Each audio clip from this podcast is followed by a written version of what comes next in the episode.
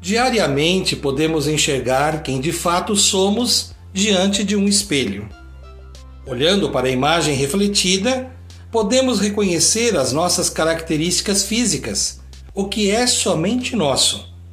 Além das marcas que o tempo grava em nós, podemos buscar as nossas características mentais e emocionais, fixando o olhar nas qualidades, nos defeitos e nas escolhas que são nossas.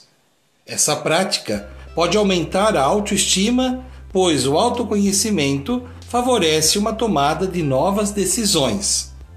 É fundamental construirmos e refletirmos imagens mais positivas sobre quem de fato somos. A vida reflete o que fazemos e devolve o que lhe oferecemos. Talvez precisemos de mais tempo para refletirmos sobre nossos planos e projetos. Ou é coragem que nos falta? Vamos conhecer e amar quem somos, quem de fato somos, cultivando a cultura de paz. Um grande abraço.